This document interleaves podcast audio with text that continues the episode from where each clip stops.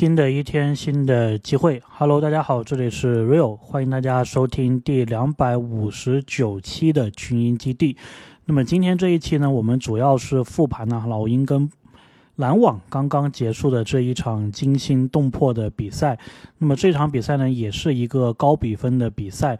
老鹰队呢，两天的时间，昨天打步行者拿了一百五十二分，今天打篮网拿了一百四十七分。两天的时间，严格来说，二十五、二十六个小时左右。拿了两百九十九分，如果不是特雷杨最后时候那一个罚球没进的话呢，两天呢刚好拿了三百分。那么我们先来复盘一下这一场比赛吧。刚开始的时候呢，感觉啊篮网是尝试了很多的三分球，而且命中率也不错啊。他们一开始应该是有六投五中的一个命中率，而且呢很多的三分球都是走的一个战术。老鹰这一边呢，特雷杨的手感呢也是不错，延续了昨天对步行者的好手感，两个三分球都中了。但是进攻上呢，我是感觉老鹰呢是可以再耐心一点，可以再多一些梳理。毕竟呢，有一些球并不是很好的一个机会。特雷杨的出手呢，有些时候啊，也是代表可能老鹰没有说很好的一个进攻机会。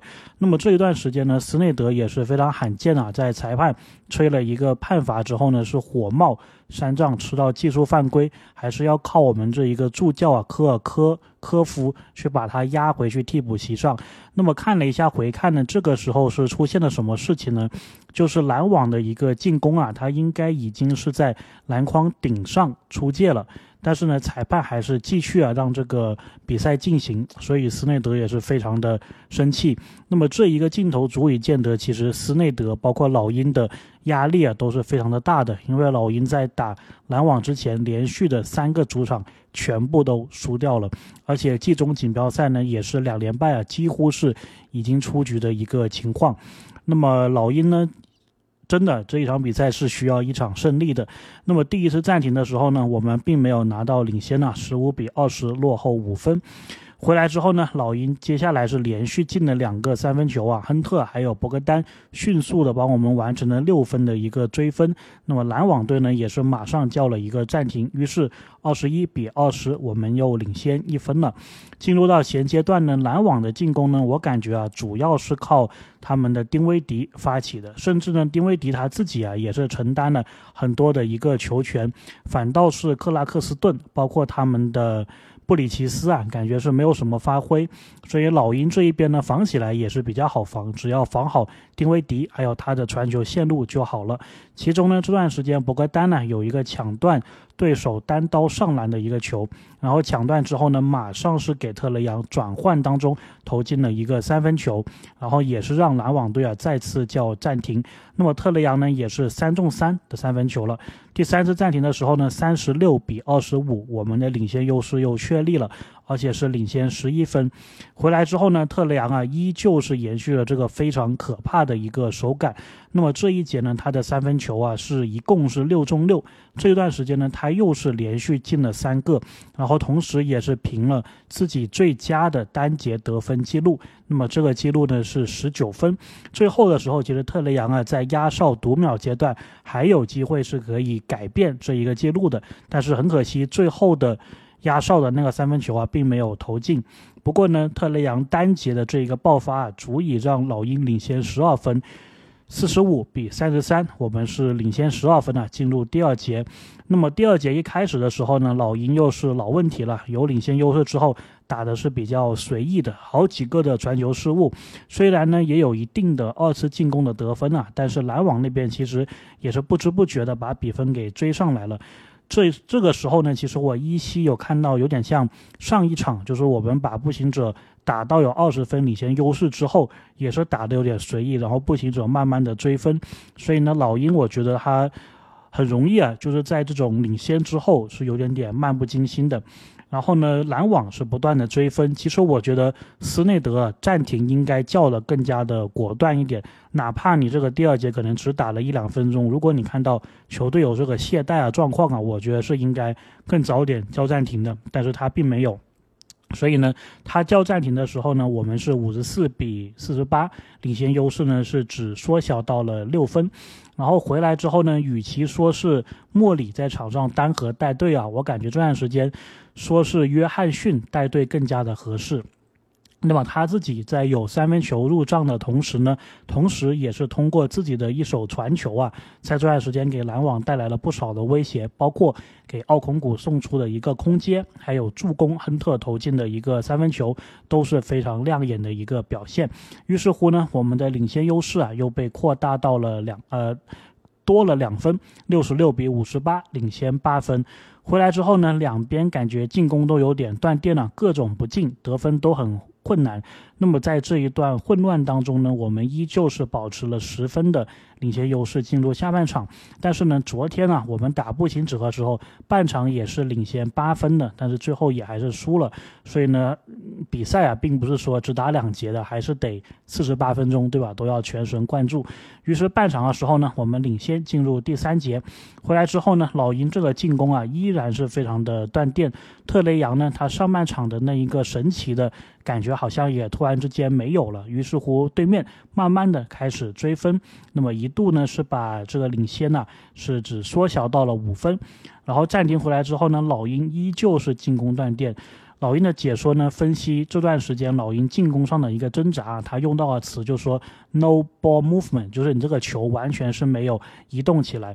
无论你把萨迪克贝还是博格丹换上场呢，感觉啊也都是自己出手的这一个感觉。所以整个队啊，很长一段时间并没有将球运转起来，并没有我们看到的团队的篮球。当然，老鹰上一场是也打了，所以今天是背靠背。或许吧，这个可能是体能的一个问题。那么球员他内心当中可能有一点惰性，就说如果我能投三分，那我就尽可能不去更多的传球了，也有这个可能性。因为毕竟呢，老鹰有领先的优势嘛。但是呢，这段时间篮网那边虽然说没有打得很好，但他们其实也是一直有办法在得分的，而且呢，他们是把比分啊追到了只落后我们。一分，甚至呢，在我们叫第七次暂停的时候，把比分呢反超了一分。回来之后呢，感觉啊，老鹰是靠特雷杨还有奥孔古的这一个连线呢，是找回了一点的感觉。那么奥孔古是有连续的两次得分，同时呢，篮网啊也是出现了两次失误。所以呢，其实这场比赛啊。虽然说两边打的场面都不是很好看，虽然说老鹰的进攻是比较断电，但是其实篮网他自己的进攻，他自身的问题也挺明显的。所以其实老鹰你只要进攻是正常的，然后有一些防守的回合能够上强度的话呢，在主场的比赛应该还是没有问题的。于是乎呢，我就抱了这个信念呐，看看老鹰的第四节是什么样的一个情况。第三节结束的时候呢，我们是领先了五分。第四节呢，老鹰果然呢，场面上依旧是没有改观。那么两边呢，虽然都是有得分，但是都没有。打出一波流，那么这段时间呢，老鹰主要是靠着亨特啊杀禁区，通过罚球，通过二加一来进行一个得分。于是乎呢，比赛啊进入到还剩七八分钟的时候，我们是领先三分。回来之后呢，篮网方面呢找到了他们的一个主要的得分点，就是布里奇斯。那么他一个人呢是连续的得分，撑起了篮网这一边的追分的势头。那么老鹰的这个进攻呢，依旧是跌跌撞撞的。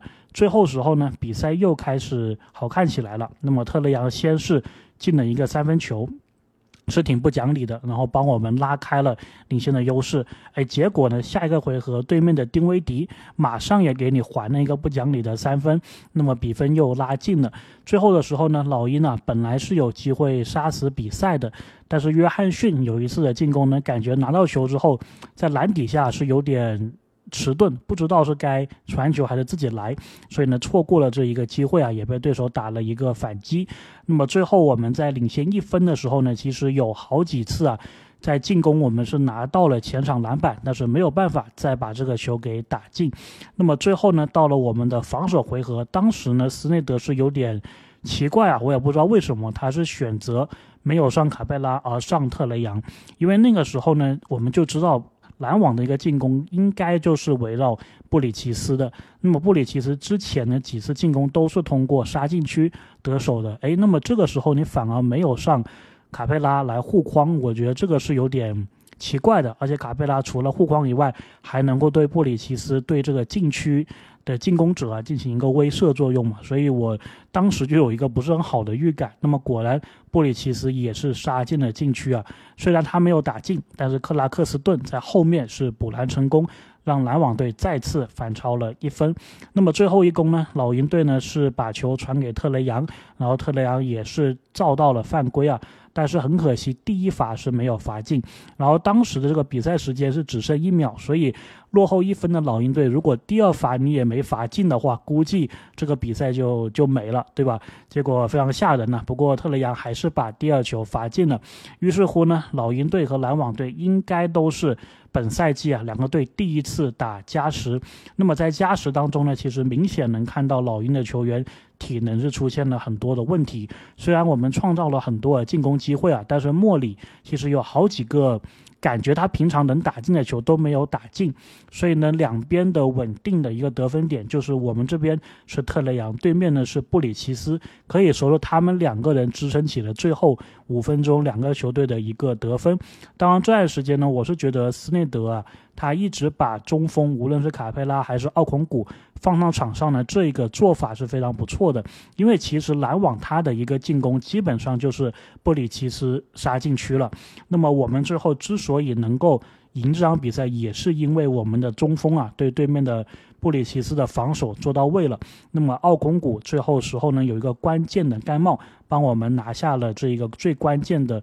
阻断对手进攻的这一次防守，于是呢，最后特雷杨又是走上罚球线了，两罚一中，帮我们赢得了比赛。如果他最后时候呢是两罚两中啊，那么可能这个比分会更加完美一些。那么老鹰队两天时间内背靠背的两场比赛拿到三百分，不过现在两百九十九也还可以了。那么对于整数的这一个执念呢，其实也是。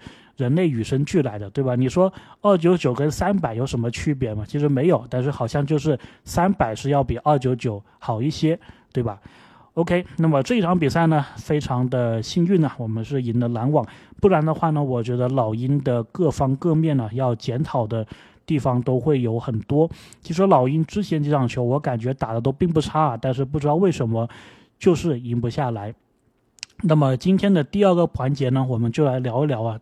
现在的老鹰的 GM 当时在媒体日采访的时候讲了哪一些内容？幸好今天是赢球了，不然的话呢，昨天我在准备这一块的时候，我当时就预感到，如果老鹰是输了的话。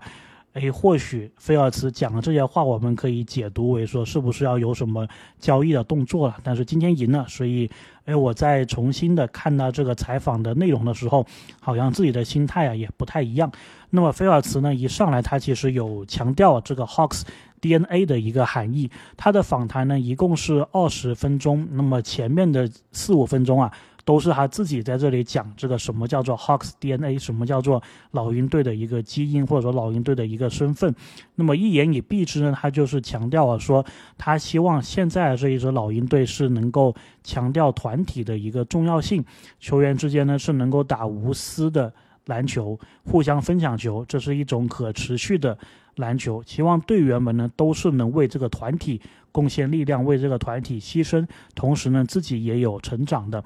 那么谈到两位老将啊，米尔斯还有马修斯的一个签约。菲尔茨说呢，可能很多人看到我们签这两名老将啊，就在想说，哦，他们可能只是说在更衣室起一个作用的。但是菲尔茨觉得并不是，他认为这两名球员呢，他在场上都是可以给球队有贡献的，特别是呢，他们能够拉开球场上的一个空间，这一点呢对老鹰很重要，这一点对双枪很重要。而且这两名球员呢，他们的经验。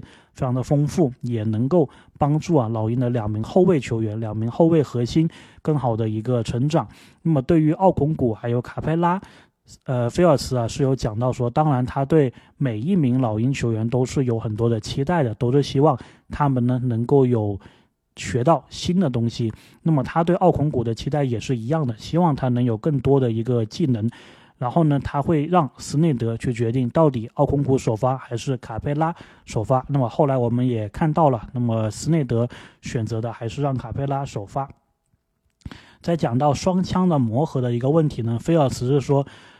当然是有个过程的，对吧？那么他比较开心的，或者说从他的角度能观察到的呢，就是无论是特雷杨还是莫里，他们其实经常啊，在这个休赛期是有一起训练，而且呢，不断的彼此之间是有一个沟通的。那么他觉得作为球队的两个领袖啊，他们之间有这样子的一个化学默契，其实是非常好的。然后也说到说，不仅是在亚特兰大，包括是在亚特兰大之外地方，他们两个都是会一起训练，这一点对球队。来说是至关重要的。那么接下来呢，记者是有问到说，球队啊是一个夏天，其实是有人员的一个流动的。比如说之前在老鹰效力的非常久的柯林斯是离开了，对此呢他怎么样评价？那么菲尔茨当然也是有感谢柯林斯对老鹰的一个贡献呢。那么他尤其提到了一点，就是说上个赛季柯林斯的防守对于球队来说非常的重要。不过呢，新的赛季没有了柯林斯，他自己觉得呢，老鹰在这个位置上面啊，其实人员的储备还是够的。比如说我们有亨特、有萨迪克贝，还有杰罗约翰逊。而且呢，这一个赛季他也能看到，就是说上个赛季杰伦约翰逊他在出场时间里面呢，在防守端是有很大的一个成长。所以柯林斯离开的话呢，他是觉得球队的杰伦约翰逊包括其他球员是能够弥补柯林斯在防守端的一个贡献的。那么记者随后也问到说，柯林斯在老鹰队啊，不仅仅是一个场上的一个贡献，同时呢，他也是一个。一个 voice 就是一个声音，他经常是在更衣室里面会说一些鼓励球队的话，或者说柯林斯他会在这个替补席上，对吧？就是挥毛巾呢，就这一种正面的作用，就想问菲尔茨说，老鹰队有没有人能够替代？那么菲尔茨当然是说，柯林斯他的这个声音呐。他经常说话这个事情对老鹰是一个很积极的一个事情。不过呢，他就觉得说柯林斯不在之后呢，其他的球员呢其实会自发的、慢慢的去说更多的话。那么他也有留意到说，无论是特雷杨，无论是他们新签的老将，还是说莫里，其实都慢慢的发现他们话是更多了。那么在这里我也插一句啊，大概几期之前。我们在讲亨特的这个采访的时候呢，亨特他也是有表示说自己啊应该是要说更多的话，特别是在柯林斯离队之后。随后呢，记者也有问说，现在啊这个利拉德来到了东部，加盟了雄鹿，那么整个东部格局的一个变化有没有让他觉得呃不一样？那么菲尔斯呢是说，东部变强，其实总体来说呢对老鹰是一个好事，这只会让球队。更加的饥渴啊，这能够激励球员每一天训练的时候的一个心情。那么，呃，菲尔茨呢，其实在这一次采访当中，他比较有意识的去避开谈论球队的一个战绩。他既没有明说说我们要直通季后赛，不打附加赛，也没有说我们是不是要争冠。他其实都谈的是比较模糊的。那么，他主要的一个。说法就是说，希望老鹰队在斯内德的这一个体系下，能够打得更加团队，更加的无私。包括呢，其实记者三番五次啊，想套出他到底是有什么样的一个战绩预期。那么他呢，都是说是团队篮球，那么希望球队打的是更加的团结，大概就这样子。所以呢，我觉得隐隐的来说，有可能呢，老鹰这一个赛季，你说即使打得很糟糕，比如说我们最糟的状况就是附加赛也没进嘛。感觉呢，斯内德还有菲尔茨，他们应该都还是会对这一个赛季感到满意的。当然，我自己是不觉得，老鹰会打不到附加赛。所以呢，我们再接着看下去吧。但至少我感觉呢，老鹰对这一个赛季似乎是没有一个很明确的目标，或者说没有说一定要达成一个什么样的目标。也许他们内部有，也许他们没有说很想对外界公开这一个信息。所以呢，我们再走着看。那么最后呢，其实记者也是有问说，在这个过去的休赛期，有一个球员的名字啊，西亚卡姆是被多次的提到。那么对此呢，想看看说这个传闻是不是真的。那么菲尔兹呢，其实是没有否认这个传闻，他是表示说。作为管理层的一员，他们无时无刻都是在想办法提升还有升级球队的一个阵容的。当然呢，如果是遇到其他的一些不准确的新闻的话，会及时的跟队员沟通，确保他们不用担心。也就是说呢，西亚卡姆这一个新闻呢，并不是说不准确的报道，对吧？所以呢，确实老鹰是动过这一个心思的，但是最后是没有达成。但是呢。不好说啊，对吧？有可能到交易截止日之前，我觉得老鹰可能还是会再去考虑一下的，因为西亚卡姆这一个赛季呢，感觉也是打的有点挣扎，或者说定位啊比较尴尬。那么我自己也是有听猛龙电台那边几期节目啊，感觉其实连续的几期吧，或者说连续几个星期，其实主题都差不多，就是巴恩斯打得越来越舒服，越来越自在。但是西亚卡姆呢，就打的好像越来越不知所措了，所以呢，看一看吧。如果说交易截止日之前，猛龙的战绩还有老鹰的战绩都达不到预期的话呢，我觉得或许是有那么点希望的。那么老鹰这一边呢，我感觉现在十四场比赛打完了吧，有两个球员确实，或者说三个球员确实感觉是有和没好像。差距都没有说特别大，对吧？一个是亨特，一个是 AJ 格里芬，一个是巴夫金。所以呢，如果你说这三名球员加起来，然后能够换到西亚卡姆的话呢，感觉是可以这么做的。当然，这一个的操作的难度在于什么呢？在于呢，猛龙方面十五个人也是满了。那么我们这一边呢，如果是送出三名球员或者说四名球员。拿回一名球员的话呢，我们也得想办法去填一些其他球员，所以我们可能就要从猛龙拿回来像福林这样子的在板凳上比较末端的球员。那么另外一个问题呢，就是薪资的配平啊，因为如果是单纯的亨特、A.J. 格里芬、巴夫金的话呢，好像是不太够的。那么我们可能要搭一个球员，那么这个球员呢？搞不好会是卡佩拉，但是卡佩拉我们上一期也说过了，其实对老鹰还是蛮重要的。那你会想搭奥孔古吗？那有点难，对吧？那你会想搭萨迪克贝吗？好像薪资也还是不够。那你还是想说搭博格丹吗？感觉有点亏。所以呢，这一个的不确定性还是很多的。那么当然，随着赛季的深入啊，我们是会发现可能会有不一样的一个。交易的一个选项，那么到时候我们再看一下。那么最后呢，菲尔茨也是说到说，对于莫里的续约，其实表示了他对球队的一个忠诚。那么球队呢是会很看重这一点的。然后莫里来了老鹰之后，这一个赛季以来，他也是很满意啊莫里的一个进化，莫里的一个发挥的。OK，那么这一期的内容呢，我们大概就聊这么多。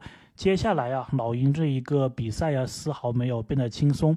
虽然呢，我们是有休息两天啊，但是我们在星期六、星期天，就是国内的周日还有周一啊，是要连续打两场比赛的，又是一个背靠背。所以呢，我们这四场比赛啊，就是背靠背靠背，对吧？连续的两次背靠背，先是要客场打奇才，然后要打凯尔特人呢。所以呢，这两场比赛，我觉得。争取拿一场吧，先拿下奇才的那一场，然后后面打凯尔特人呢，可能就是比较难了，对吧？那么到时我们打完奇才的比赛之后，再来录一期播客啊，聊一聊当时的比赛的一个复盘。然后呢，下一期呢，我会把奥红谷的这个媒体日的采访也放进来。OK，这里是 Real，感谢大家这一期的收听，那我们下期再见。